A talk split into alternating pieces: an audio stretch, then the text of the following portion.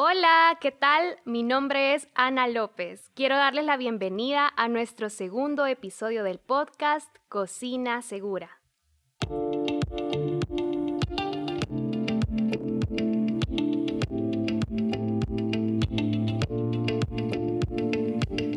Muchas gracias a Carvajal Empaques por hacer posible este podcast y también a la Asociación de Chefs de El Salvador de la cual nos acompaña nuevamente Roberto Cardona para compartir con nosotros toda esta información tan valiosa y hablar en esta ocasión sobre las buenas prácticas en la manipulación de alimentos. Roberto, bienvenido una vez más. Muchas gracias Ana.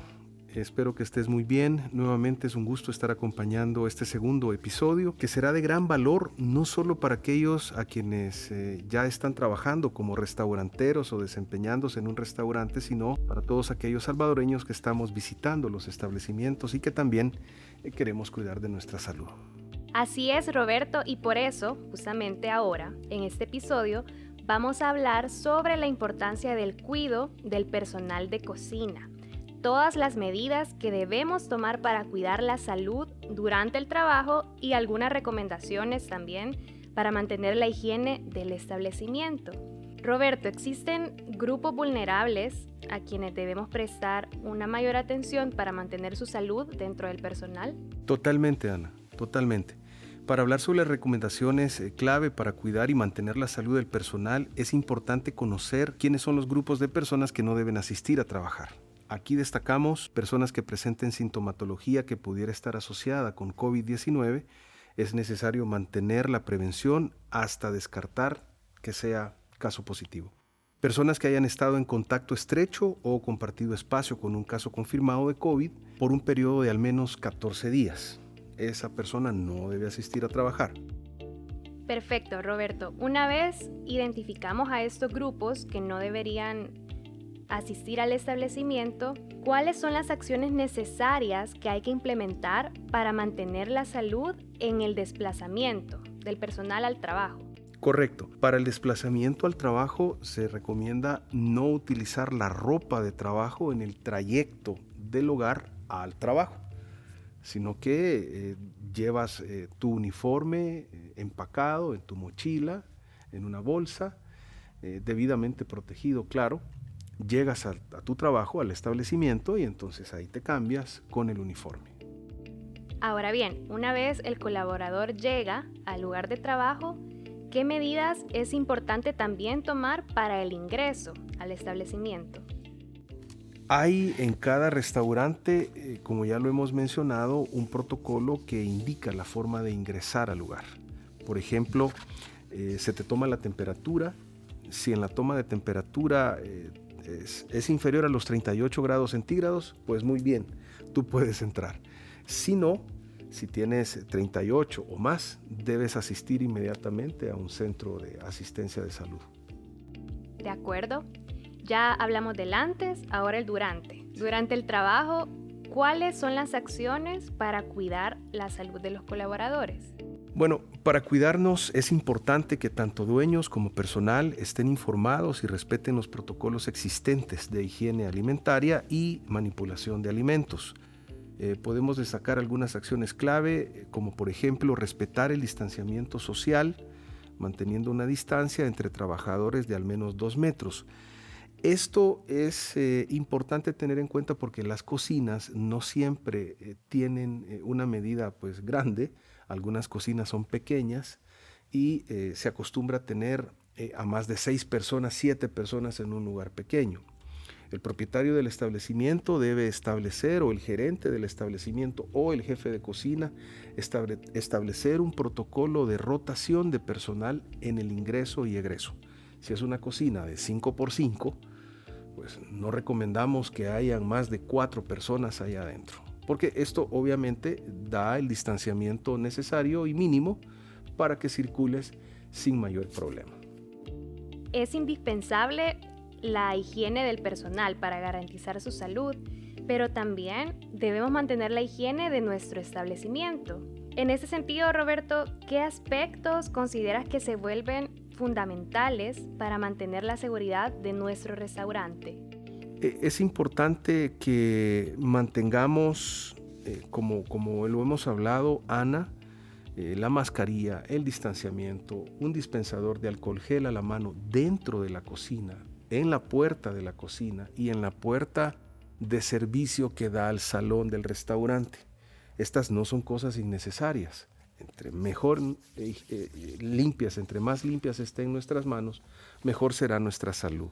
El personal debe estar informado de las recomendaciones sanitarias y disponer de productos de higiene y protección necesarios. Es decir, necesitamos informar a nuestro personal cuál es nuestro plan de bioseguridad y cuáles son nuestras medidas de acción ¿eh? en caso de que uno de nuestros compañeros o clientes sea un eh, sospechoso, personaje sospechoso de COVID, eh, para que el personal tenga entendido qué acciones debe emprender en ese caso.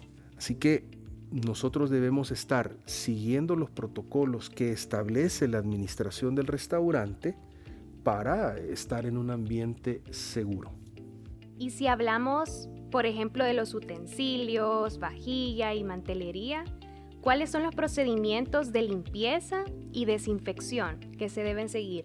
Bueno, cada restaurante, como también ya lo hemos platicado o mencionado, tiene un protocolo para cada área de servicio. Hay un protocolo para la limpieza del piso de clientes, para la entrada, para los sanitarios, para las gradas, para los espejos incluso, para los eh, pasamanos, eh, hay un protocolo para cada cosa. Por lo tanto, hay un protocolo para lavar cacerolas, para lavar platos, cubiertos, para lavar losa, tazas. Entonces, aquí es importante comprender que los protocolos ya existen. Ahora, claro, por el tema del COVID, es importante que estos protocolos cobren vida, se lleven a una mejor acción y tengan un mejor, un mejor control. Esto es importante. Por lo tanto, las eh, acciones diarias de control eh, para lavado deben ser un poco más rígidas, tener un estándar un poco más exigente, de manera que podamos garantizar de esta manera que no vamos a tener el riesgo de contagio. Y es que es necesario para poder alcanzar la seguridad de nuestros colaboradores y clientes, Roberto. ¿Será que existe alguna otra alternativa o medida adicional de las que nos mencionabas que nos permita reducir los riesgos de contagio y mantener la inocuidad de nuestros alimentos? Sí, completamente. En algunos restaurantes, Ana, debo comentar, utilizan manteles, por ejemplo, y sobre mantel. Incluso las servilletas son de tela.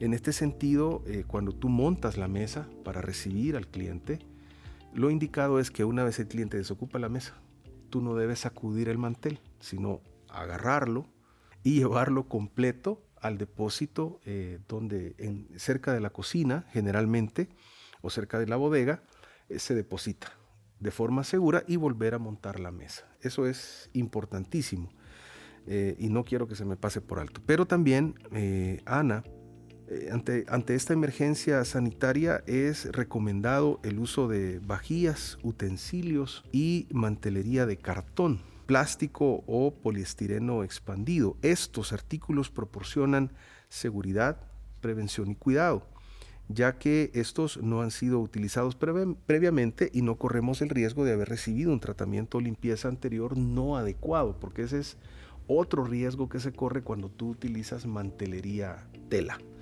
Por supuesto, una vez utilizados, debemos manejar eh, su disposición adecuadamente eh, separando los residuos para poder hacer el depósito de estos desechables en el lugar que corresponde. Muy interesante lo que nos mencionas, Roberto. Tanto es importante la utilización de esos productos como el manejo de los mismos. En este sentido, ¿cuáles son los requisitos para el correcto manejo de desechos? Bien, eh, antes que nada, la capacitación sobre los procedimientos de bioseguridad es esencial como digo, los procedimientos de bioseguridad, Ana, eh, tienen que ligarse muy bien con los procedimientos higiénicos existentes o las normas higiénicas existentes. Y mira que la Organización Mundial de la Salud en este aspecto sí creo que se ha tomado muy bien el tiempo y ha hecho un muy buen trabajo en hacer un, un ligue que no confunda estas normas existentes con las normas de bioseguridad. Tú sigues haciendo la limpieza con eh, los protocolos existentes y el plan de bioseguridad, ¿sí? el protocolo de bioseguridad es simplemente, eh, te recomienda no herirte, tener las uñas cortas, por ejemplo, si eres personal de servicio. Por eso es que digo, está muy bien montado, muy bien pensado el protocolo de bioseguridad básico, que es no herirte, eh, no meter las manos en los alimentos, aunque Ana no se ha comprobado que los alimentos sean transmisores del COVID. Eso es importante también tenerlo en cuenta, pero para poder hacer una separación de desechos sólidos y del el material desechable es importante que los protocolos en el empleado que maneja estas áreas esté claro. El personal encargado de manipular los desechos eh, deberá poseer conocimiento previo y preciso de ese proceso para no eh, caer en el riesgo de contagio. Sin duda ha sido de gran valor la información que nos has compartido, Roberto. Muchísimas gracias por acompañarnos. Con mucho gusto, Ana. Es un placer estar acompañándote en esta serie de Cocina Segura.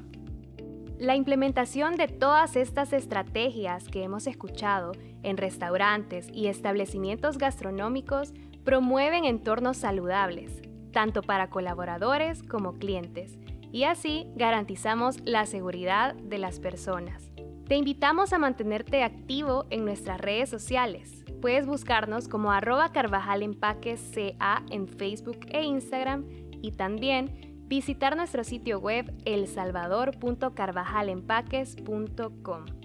Al proyecto lo encuentras como arroba Cocina Segura ESA y a la asociación como arroba Asociación de Chef SV en Facebook e Instagram. Recuerda activar las notificaciones para no perderte nuestro próximo podcast. También puedes compartir y sumarte a hacer las cosas bien por el planeta. Nos escuchamos en la próxima entrega.